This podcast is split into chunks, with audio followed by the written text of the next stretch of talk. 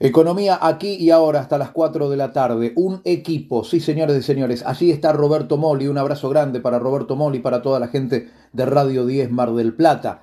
Ese Martín Fierro Federal de marzo de este año es de Radio 10 Mar del Plata. Es una forma también de agradecer el cobijo, el acompañamiento y la convicción. ¿Por qué? Se dicen cosas acá. Gustavo habla y después suenan los teléfonos. Hay que bancarse, Hay que aquí ahora, ¿eh? Por eso, gracias, gracias. Le decimos gracias también a Pedro Castro, el gerente zonal del Banco Credicop, permanentemente en contacto con nosotros. Puede salir o no, pero siempre está pasando eh, buena data. Andrés Eilián, Andrés y toda la gente de zona, les mandamos un abrazo fraterno. Gracias por confiar en esta, en esta propuesta. Y lo tenemos en nivel estrella, está, ¿eh? El columnista de lujo. perdonen, eh, pero lo de Ariel Bercelli, arielbercelli.org, ciberdelito, nuevas tecnologías, eh, política, geopolítica, una cosa impresionante lo de Ariel Bercelli. Altísimo vuelo, Ariel no te habla del precio del azúcar, va a lo grande. Y en esta oportunidad una vez más con un temazo. Relaciones comerciales entre China y Estados Unidos, Taiwán en el medio, cuestiones políticas, geopolíticas, en un marco en donde la inteligencia artificial, nos lo comentaba en la previa del programa Ariel, concentra entre Estados Unidos y China prácticamente el 100% del volumen en materia de economía del conocimiento.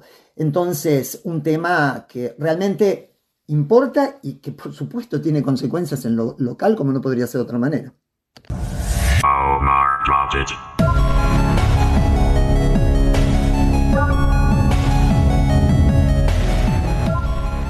Las tensiones entre Estados Unidos y China sobre Taiwán siguen en aumento y muestran claramente cuán relevantes son algunas tecnologías para nuestro futuro inmediato. Hace algunas horas, el gigante de chips norteamericano Nvidia anunció el lanzamiento de placas de video con chips que utilizan inteligencia artificial y que fueron desarrolladas en asociación con la empresa taiwanesa de microprocesadores TSMC. Además, anunciaron una nueva plataforma de computación llamada DriveTor, diseñada para la conducción asistida y autónoma de autos y otros transportes, pero que, como gran novedad, también incluyen todo tipo de entretenimientos para sus habitáculos. El dato clave es que los primeros clientes de esta nueva plataforma serán varias empresas chinas de automóviles, entre otras Geely, Xpeng o Qcraft.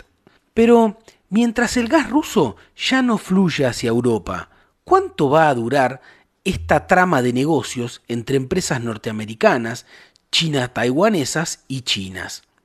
El 18 de septiembre, Joe Biden ofreció una entrevista en la cadena CBS donde, además de insistir en que la fabricación de chips vuelve a territorio norteamericano, afirmó que le advirtió telefónicamente a su par chino Xi Jinping que China no debía violar las sanciones económicas que Occidente está imponiendo a Rusia y que, de hacerlo, se verían afectadas las inversiones norteamericanas en el gigante asiático. Biden expresó que, diferente a la situación en Ucrania, los hombres y mujeres de su país sí defenderían Taiwán en caso de un conflicto militar.